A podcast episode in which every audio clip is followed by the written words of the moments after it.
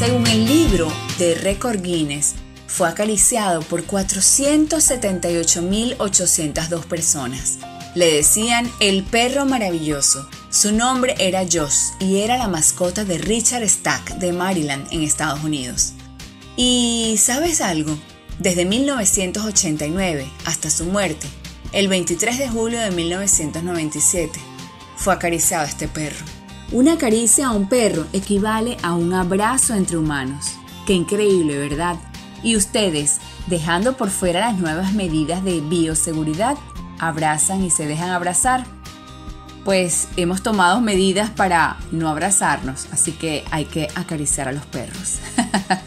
Yo soy Mariana López y este es mi podcast. Se trata de actitud. Abrazar es una de las cosas más reconfortantes que existe. Recibir un abrazo en medio de una tormenta personal, como celebrar un salvavidas en medio de embravecidas aguas. Sí, pero no solamente cuando estamos tristes es bienvenido el abrazo, también refrenda la alegría. ¿Quién no celebra un abrazo para festejar un logro o para compartir una emoción? Los beneficios de los abrazos también se dejan sentir en nuestra salud. Un abrazo hace que mejore el ritmo cardíaco y ayuda a la oxigenación de los tejidos. Además, Gracias a los abrazos liberamos estrés y ansiedad. Este contacto físico aumenta el nivel de oxitocina haciendo que estemos animados y mantengamos a raya la depresión. Más allá de estos estupendos beneficios en la parte física y mental, los abrazos nos permiten dar y recibir buena vibra.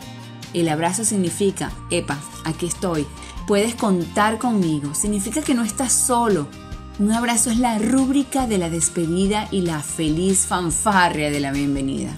No te sientas débil si necesitas un abrazo. Pídelo simplemente. Abrazos gratis decían por allí.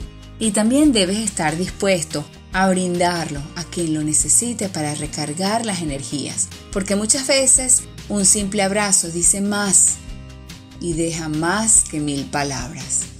Wow, nuestra sociedad se ha vuelto cada día más distante y no precisamente porque apareció el COVID, no.